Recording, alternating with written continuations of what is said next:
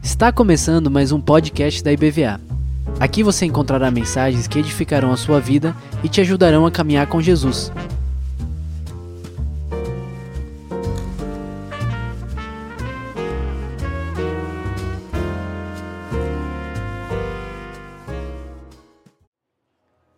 Você já encontrou com Jesus hoje? Já? Fraquinho, né?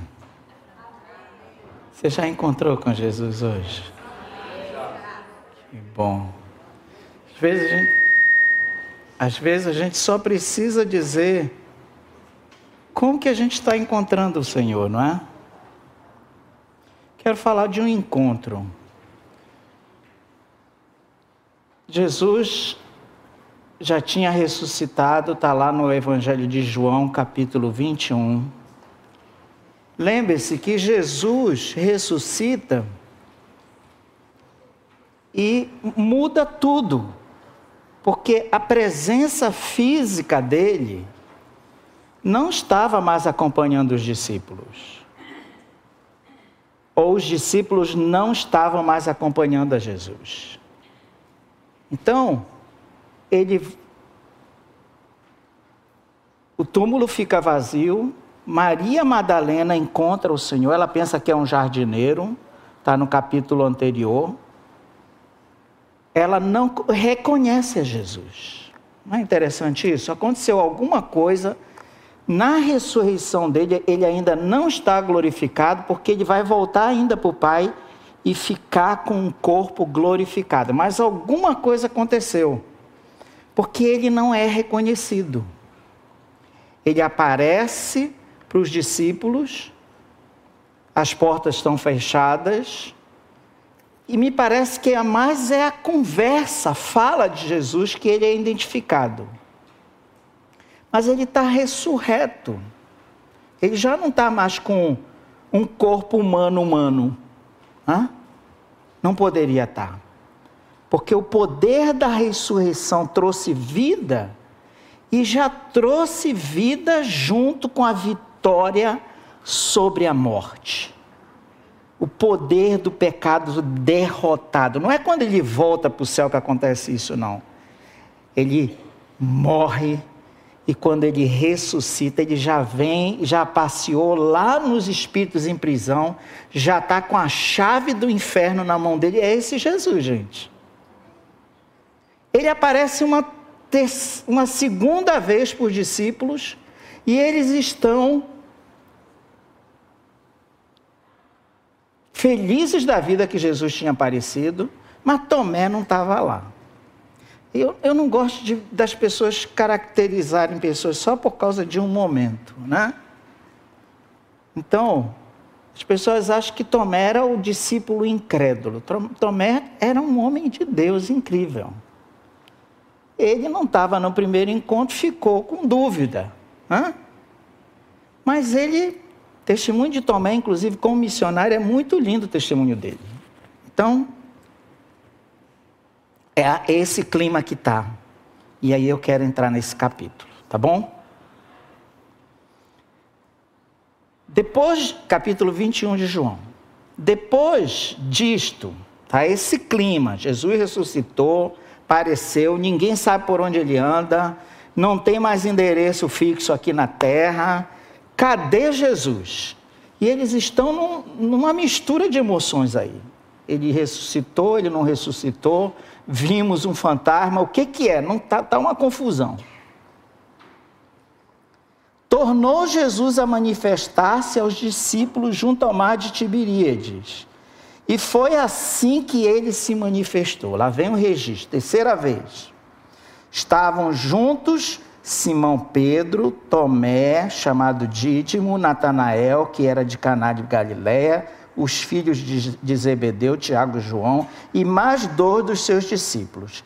E aí vem, e aí vem João e diz assim, oh, e vem Pedro, claro, né? Pedro era, era um líder, né? Ele diz assim, gente, eu vou pescar. Aí outros disseram, a gente também vai. Nós vamos também contigo. Saíram, entraram no barco e eles passaram a noite, que era normal. Você, é, a pescaria tem que começar assim de madrugada mesmo, né? Os peixes não veem a, a, a rede, né? E aí, o dia amanhecendo, eles já estão trazendo a rede cheia de peixe, né?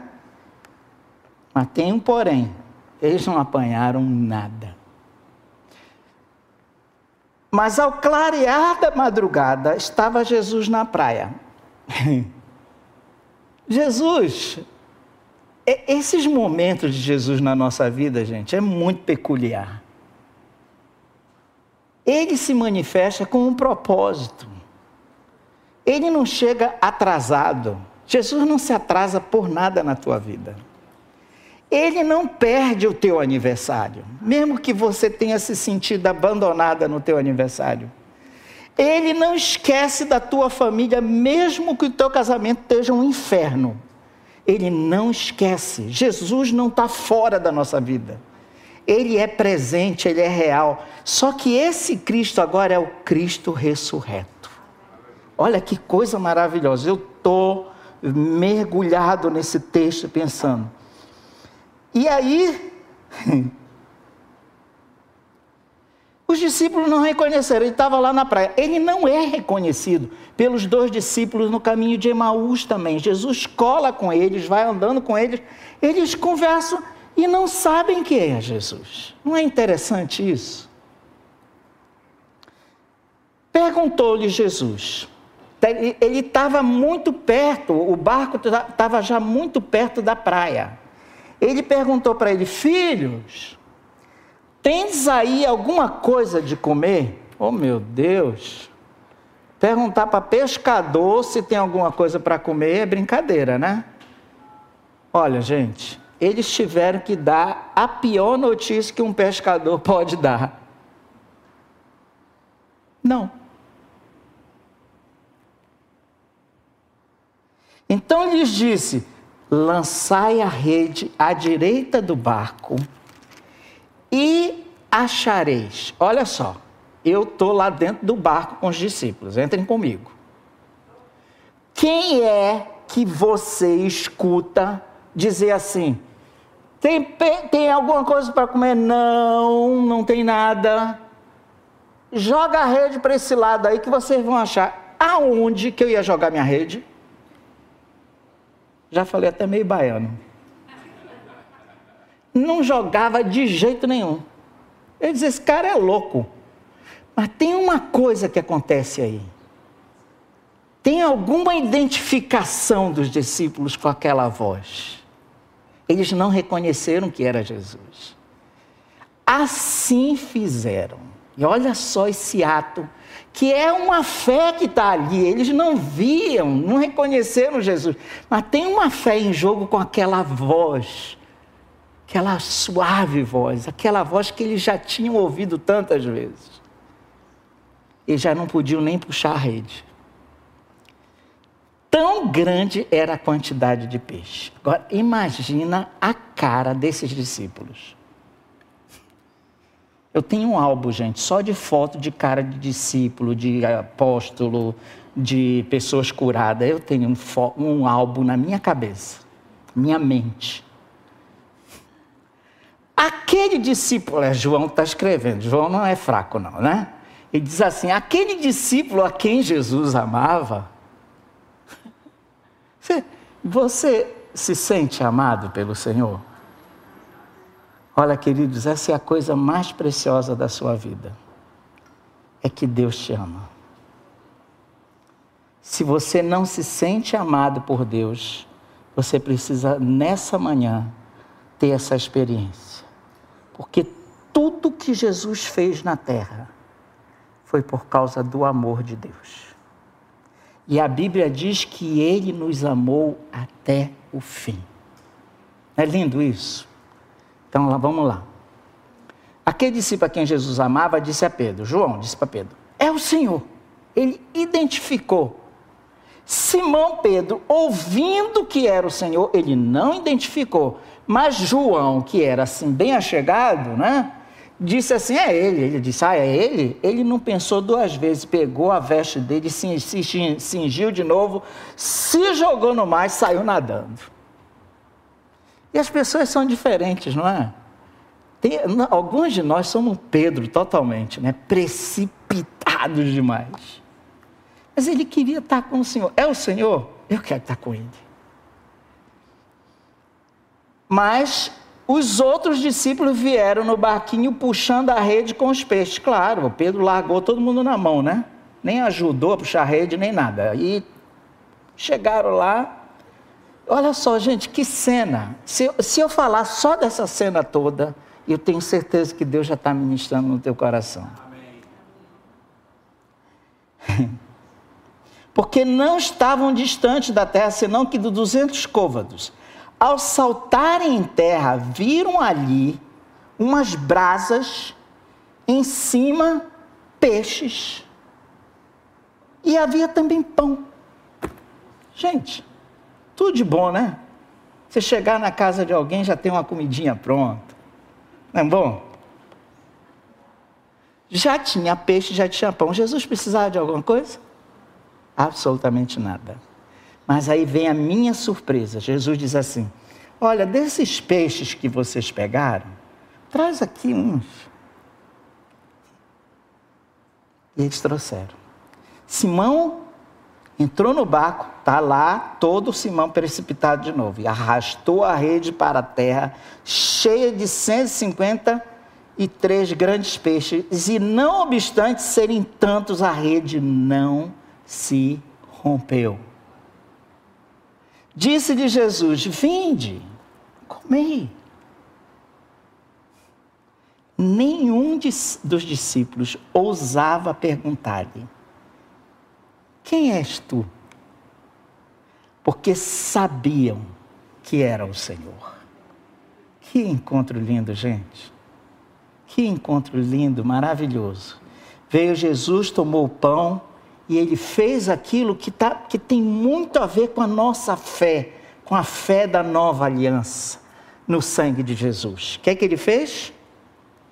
Ele tomou o pão e lhes deu, e de igual modo deu peixe, ele está ali compartilhando outra vez com eles. E já era esta a terceira vez que Jesus se manifestava aos discípulos depois de ressurreto dentre os mortos. Depois ele vai falar e ele vai abrir o coração dele e ter uma conversa que deveria ser em particular com Pedro.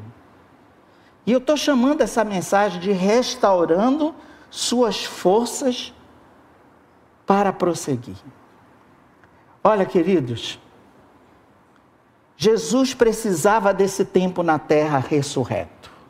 Não era só para muitas pessoas ver, verem ele ressurreto é porque ele queria que as pessoas começassem a se preparar para conviver com a ausência corporal dele, mas que ele estaria com eles, que ele se apresentaria para eles em momentos que eles talvez não imaginassem. Então, isso é uma lição. A primeira coisa que eu fiquei pensando assim nessa restauração é que o Senhor quer estar com a gente, gente. Essa é a proposta de Deus. O tempo de separação acabou. Diga, o tempo de separação acabou. As pessoas dizem, ah, nossos pecados é que fazem separação. Olha só, os nossos pecados faziam lá naquela época. Hoje, os nossos pecados foram lavados pelo sangue de Jesus. E se eu vivo uma vida de confissão, eu não tenho nenhum impedimento diante de Deus, não. Até quando a gente está mal, Jesus está colado com a gente. Porque Ele quer restaurar essa comunhão, Ele quer restaurar essa relação. E é isso que nós estamos fazendo nesse período aqui, queridos. É um tempo de renovação. Cada dia é um renovo. Uma dessas viagens para conexão, eu fui visitar uma cidade, Jesus tem misericórdia, Santa Brígida. É lá nos confins da terra. E eu estava sozinho. Eu estava sozinho. E eu não gosto de dirigir. Gente, eu entrei naquelas estradas de barro. Eu falei, Senhor, tem misericórdia de mim, porque eu não queria nem entrar, eu não queria estar aqui e eu tinha que visitar a equipe. Olha, irmãos, eu fui me sentindo tão perdido, porque o carro andava e tinha, eu não sabia, tinha lugares que eu não sabia se virar para a direita, para a esquerda, não tinha placa, não tinha nada. Eu fui, foi me dando um nervoso. E eu comecei a orar, falei, Senhor, tem misericórdia de mim, me ajuda, porque se esse carro pifar aqui, nem os urubus vão me achar. Eu comecei a clamar a Deus, fui clamando, clamando, de repente eu ouvi a voz do Senhor no meu coração. Ele disse: Filho, os céus clamam por ti. Eu falei, ah, eu saí do essa altura do campeonato eu já estava chorando, para quem me conhece, né? Aí eu, glória a Deus. Quando eu estou dando glória a Deus, tem um rapaz na estrada assim batendo numa casa. Uma casa assim que nem parecia uma casa. Eu, eu encostei e disse assim, moço, eu estou perdido completamente. Era um daqueles agentes de saúde eu disse, eu estou indo para Santa Brígida, me ajuda, que eu não sei como é que eu chego lá. Ele disse, olha, eu estou indo para Santa Brígida. Você me dá uma carona? Eu digo, quase que eu disse, entra anjo. Ele entrou e ele me levou até Santa Brígida. E eu glorifiquei tanto a Deus, gente. Essa é a primeira coisa que eu quero que você firme na sua fé o Senhor não se separa mais de ti. Você tem que ler: nada me separará do amor de Deus que está em Cristo Jesus. Absolutamente nada. Não tem demônio, não tem trabalho de despacho, não tem sangue derramado de bode, de que seja, não tem macumba, feitiçaria, não tem nada contra a tua vida que pode separar do amor de Deus nem teus fracassos te separam do amor de Deus, nem as tuas dúvidas. Eu amo essa proposta que Jesus vai ao encontro deles, eles estão numa noite de fracasso. Cá entre nós. Eu, eu já entrei nesse barco, eu ainda não saí, viu? Voltei. Tá, vamos lá. Aí eu entrei no barco de volta porque eu tô lá na conversa daquela noite de pesca. Tá lá Tomé, meu Deus do céu, como é que eu fui duvidar de vocês que ele tinha ressuscitado? Me senti péssimo. Tá lá Pedro, e eu? Não posso nem falar. Porque vocês sabem o que é que eu fiz, né? Vocês têm ideia do que, é que eu fiz? Vocês lembram o que é que ele falou? Olha a conversa desses discípulos.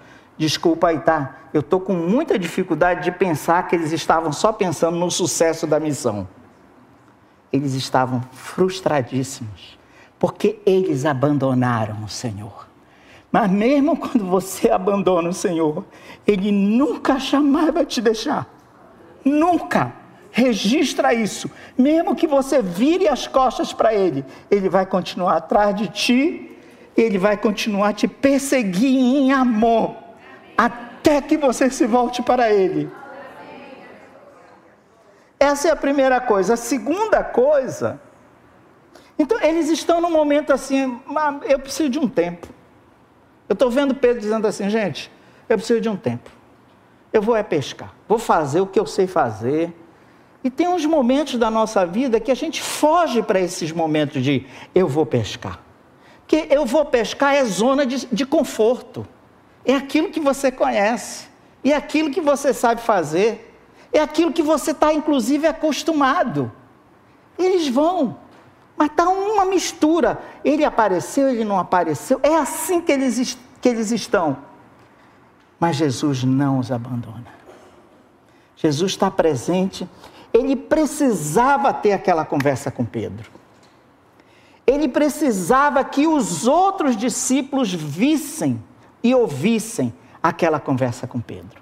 Ele precisava renovar o coração de Pedro, que estava tão derrotado por ter negado a Jesus. Agora já voltei para a terra. Estou sentado do lado daquela, ao redor daquela fogueira. Dá para você sentar ali nesse momento? Qual é o momento que você está vivendo da tua vida? Porque tem momentos que a gente não precisa falar mais nada. A gente só precisa estar com Ele. E agora vem a tua resposta à presença dele. Porque às vezes ele está presente e você não está nem aí. Vamos reconhecer isso? Quantas vezes, gente, o Senhor está tão perto da gente e nós não estamos nem aí. Eis que estou à porta e bato. Aquela mensagem de Apocalipse é para crente, não é para não crente.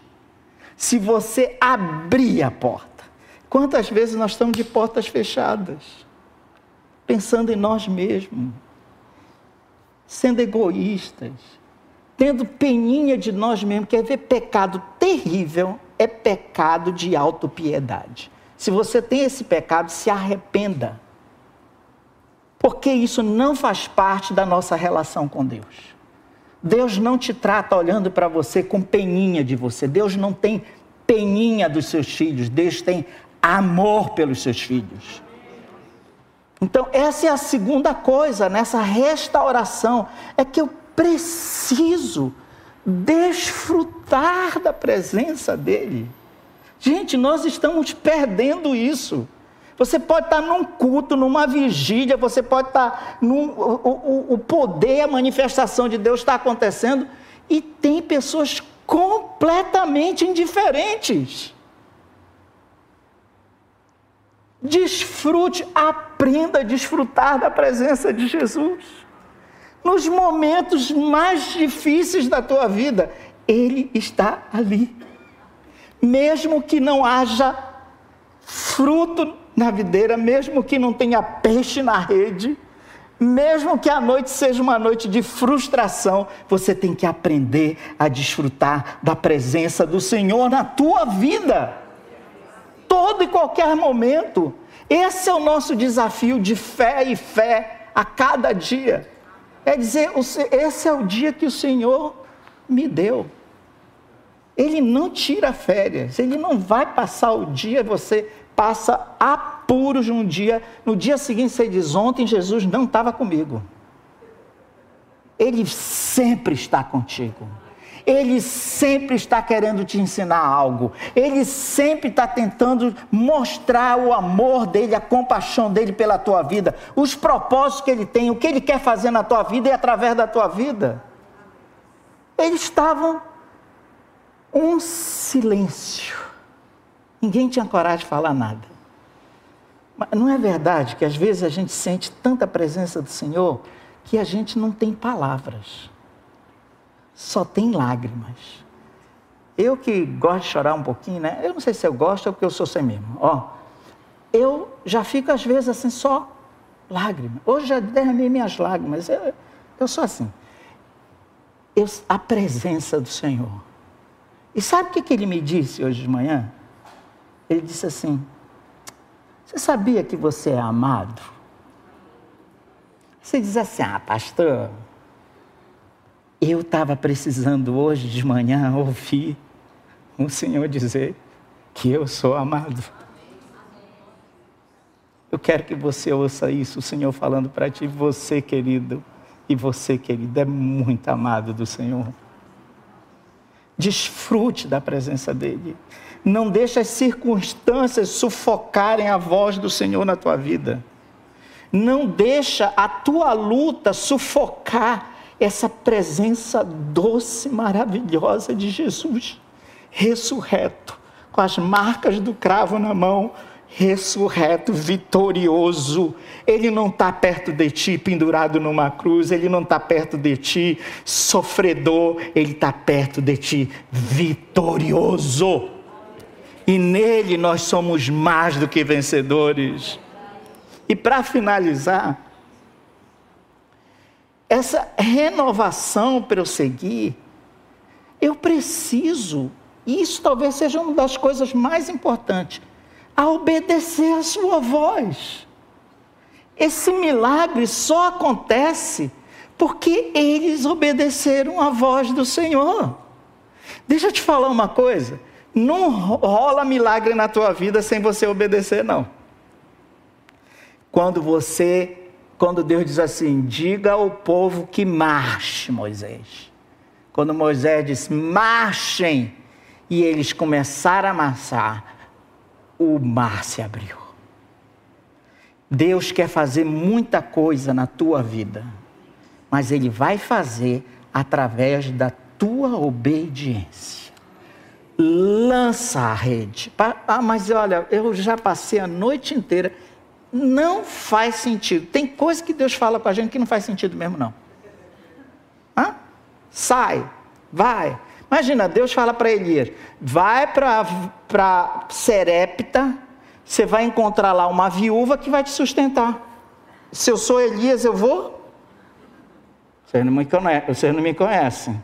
E ele diz: Senhor, é impossível. Viúva não tem nada. Ele encontra a mulher e a mulher está catando uns gravetinhos lá com seu filho. Ele diz: Mulher, faz um pão para mim. Ela disse: Olha, não tenho nada, uma porçãozinha só de farinha que tem lá na minha casa. Vou fazer um bolinho, meu filho, e nós vamos morrer. Ela já estava num estágio de final de vida, já, né? Ele disse assim: Olha, mas antes de você fazer isso, faz um bolinho assim, traz para mim. Já estou no lugar da mulher. Eu ia dizer: Noé, José. De jeito nenhum. Ela vai em obediência. Ela vê aquele homem de Deus, ela recebe uma palavra rema de Deus, ela faz o bolinho, ela volta e dá, e Deus derrama um milagre de provisão na vida daquela mulher. Obedeça a voz de Deus, mesmo que você não entenda, mesmo que você se sinta um derrotado, um fracassado. Quando o Senhor fala, é porque Ele quer produzir coisas na tua vida. Milagres vão acontecer quando você ouvir a voz dele e você obedecer. O Senhor quer te restaurar nessa manhã. Primeiro, essa consciência de que Ele jamais vai te deixar. Jamais. Segundo, ele quer restaurar isso, renovar no teu coração essa proposta de que você precisa aprender a desfrutar dele. Oh meu Deus, não é porque o culto foi uma bênção que eu desfrutei do Senhor. Para de achar que é isso, é nisso que o Senhor está. O Senhor está contigo no teu carro. O Senhor está contigo no teu secreto, quando você está derramando as suas lágrimas, chorando por aquele pedido que você ainda não teve resposta. O Senhor está contigo, Ele está presente, Ele é real. Ele quer que você desfrute dessa presença. E Ele quer que você, para prosseguir, queridos, a gente só caminha com Deus nos passos da obediência. Cada dia é uma obediência. Não tem um dia que Deus não me diga alguma coisa para eu obedecer. Sabia disso? Se Ele faz isso comigo, Ele faz com você também.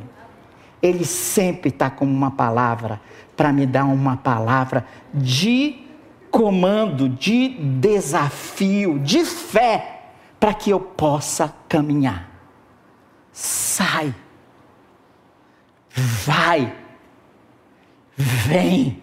Não é assim o nosso dia? Sai, vai, vem. Fica. Escolhe qualquer outro verbo que você quiser.